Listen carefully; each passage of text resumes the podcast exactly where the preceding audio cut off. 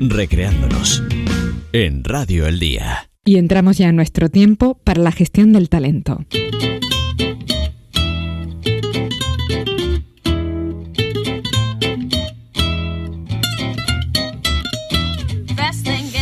Ya saben que lo hacemos con José Ángel López, nuestro especialista en psicología del liderazgo. Hoy vamos a seguir analizando la película En busca de la felicidad, este peliculón de 2006 basada en hechos reales, protagonizado por Will Smith con la resiliencia, con el esfuerzo, con la superación, en fin, con estos asuntos como claves de la película.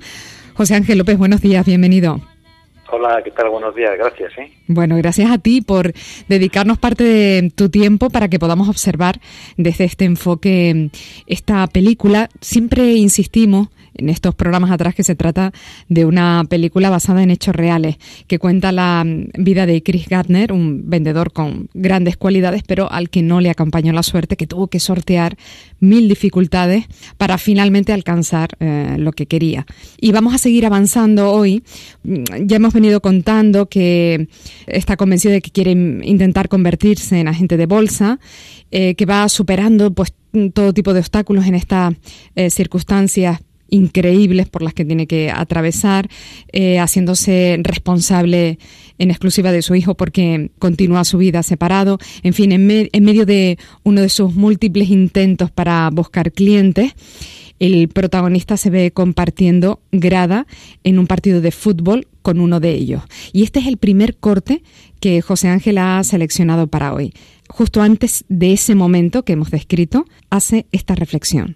Thomas Jefferson menciona la felicidad un par de veces en la Declaración de Independencia. Puede que resulte extraño que esa palabra aparezca en ese documento, pero él era una especie de... era un artista. Llamaba a los ingleses los perturbadores de nuestra armonía. Y me recuerdo allí de pie aquel día pensando en los que perturbaban la mía, preguntándome si aquello merecía la pena, si iba a conseguirlo. Bueno, es una de las muchas reflexiones que el personaje va haciendo a lo largo de la película. ¿Por qué te llamó la atención esta? Sí, entre, toca varios temas, ¿no? Y uno de ellos es, eh, bueno, él, hace esta reflexión eh, porque habla acerca de la felicidad en este en, este comentario que él hace, ¿no? Mm. Y, hace esta reflexión precisamente en cuanto él eh, choca con la opulencia del directivo al que va a visitar, ¿no? que tiene una casa magnífica, un coche deportivo, entradas en la grada más especial del campo de, de béisbol, ¿no? Y eh, él choca con eso desde su propia experiencia, ¿no? De, de, bueno, casi una vida marginal, con no salen problemas por todos lados, ¿no? Aunque él lucha de una forma muy asertiva, muy resiliente, ¿no? Con esa escena. Entonces, a, a través de esa de ese contraste, él hace esta reflexión, ¿no? Porque muchas veces, hablando de la felicidad, muchas veces la felicidad eh, o la infelicidad no nos viene tanto de lo que nosotros tenemos o dejamos de tener, sino en lo que vemos en los demás, ¿no? Que nos hace eh, envidiar o, valorar de forma negativa lo que ya tenemos, ¿eh? porque tenemos muchas cosas mm. que podemos valorarlas y entonces desde esas cuestiones concretas caer en estos estados de felicidad, ¿no? o mm, el riesgo que él eh, está enfrentando ahora de bueno caer en la desesperación más absoluta porque claro aquello eh, la bruma no mm. y, en cuanto a la felicidad que con lo que él plantea también es no como un estado continuo permanente eh, yo diría marciano de felicidad de estar en una especie de nirvana absoluto, ¿no? Sino que la felicidad son pequeños acontecimientos que vamos teniendo en la vida, que vamos teniendo día a día, de hecho, ¿eh? y tenemos la oportunidad de mm, concretarlos, verlos en nosotros mismos y disfrutar de ellos, ¿no? Desde una sonrisa de una persona hasta eh, una cosa nueva que me he podido regalar para para reemplazar a algo antiguo que se tenía roto, ¿no? Pequeños detalles eh, que, que me regalan momentos de felicidad. Si yo espero tener lo que los otros tienen y sobre todo de una forma continua, probablemente me acabe estrellando, ¿no? Y entonces estos comentarios hacen eh, de este hombre en, este, en esta escena hacen mucha referencia a eso, a la felicidad. Y por otro lado, él hace eh, habla de Thomas Jefferson, ¿no? La Constitución norteamericana mm. y tal. Entonces, ¿esto qué tiene que ver con, con los grupos, con las empresas, con las organizaciones, no? Pues que, que eh, sí, es importante que las personas y los grupos tengamos una, una identidad y, un sentido de pertenencia. Y ahí él habla de la Constitución como si fuese algo que los une, ¿verdad? Eh, eh, como algo muy básico y que une al pueblo norteamericano en este caso donde él se, se encuentra insertado. Mm. Y, y esta, esta, este enfoque es muy importante que las organizaciones y las personas lo cuidemos, ¿no? Nuestro sentido de identidad, pertenecemos a alguien pertenece en este caso concreto a los Estados Unidos, y está esa constitución como reglas básicas que la organización necesita, que tiene que construir reglas básicas, a lo mejor incluso no escritas, pero con las que las personas nos sentimos identificados, ¿no? Que pueden ser muy sencillas, como por ejemplo, pues los padres cuidan a los hijos y los jefes cuidan a su gente. ¿eh? Una regla muy básica eh, y que es importante explicitar y sentir que se cumple como está haciendo este hombre con, con, con la referencia a Thomas Jefferson y la Constitución. ¿no? Y estos dos detalles son los que quería resaltar de esta, de esta escena. Qué interesante. No sé si hemos recordado que mm, este hombre eh, finalmente ha admitido en un programa de entrenamiento para eh, convertirse en broker. a eso dedica eh, su, tiempo con AINCO.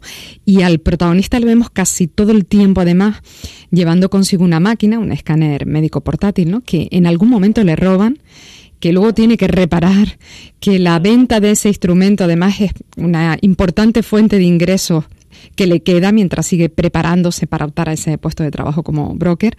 Y en el segundo corte de la película que ha seleccionado para hoy, padre e hijo se encuentran en el metro, ya de noche sin tener un sitio en el que alojarse, ¿no? Una situación verdaderamente crítica. Y en ese momento el crío le recuerda a su padre el comentario de otro personaje que aparece en la película, que cree que el artilugio, el famoso artilugio, es una máquina del tiempo, ¿no? Y a partir de ahí surge este diálogo. No es una máquina del tiempo. Papá, no es una máquina del tiempo. El señor dijo que lo era, pero no lo es. Es mentira. ¿Qué señor? El señor del parque dijo que era una máquina del tiempo.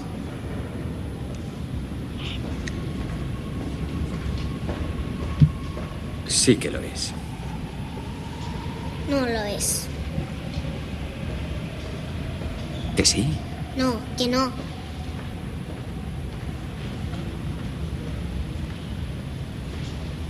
Solo hay que apretar este botón negro de aquí. ¿Lo apretamos? Vale. Vamos. Y continúa la película en este momento buscando ya un refugio para pasar la noche. En una situación, como decimos, muy, muy límite, ¿no? ¿Por qué has elegido hoy este fragmento? Sí, muy límite en la que en que ellos realmente acaban durmiendo en un baño. Eh, sí. Eh, eh, huyendo de los dinosaurios esos que con los que está jugando el padre, ¿no? y, y, entonces eh, podríamos pensar, ¿no? Si el padre, y en esta escena siempre yo hago referencia también a, las organizaciones, ¿no? Si el jefe está engañando, ¿no? A su hijo, ¿no? En esa escena. Y, y bueno, sí, en parte sí, pero, pero en parte no, porque nuestra cabeza es una maravilla, o el sufrimiento del niño, el sufrimiento del padre, a fin de cuentas están en su cabeza. Y entonces lo que está, eh, hay factores externos que ayudan, pero el sufrimiento, eh, lo que llamamos el sufrimiento está dentro de la cabeza, ¿no? Entonces lo que está haciendo el padre es, eh, primero está haciendo lo que puede, algo muy importante, todos hacemos lo que en general mejor podemos, aunque a veces eh, no lo creamos, ¿no? Y eso nos genera sentimientos de culpa, él hace lo que puede, cuida al, niño, no solamente materialmente, sino cuida al estado emocional del niño, a esa desesperación que en ese momento y esa disilusión que él vive, ¿no? Mm. Y, y, le escucha, ¿eh? de forma que el, niño le está diciendo, eh, ante la situación traumática anterior en la que el padre tuvo casi que pelear con el otro, ¿no? Que eso traumatizó al niño, ¿no? Para recuperar eh, el aparato, esa situación loca, ¿no? Loca que de las escenas anteriores, el, el, padre escucha al niño y, le, y le atiende al estado emocional que estamos diciendo, contándole una historia. Pues nuestra cabeza es una maravilla, un, cuento, ¿verdad? Es una maravilla y funciona también mucho a nivel simbólico que hay que cuidarlo, ¿no? De las historias, los cuentos, las cosas que nos decimos son importantes. ¿eh?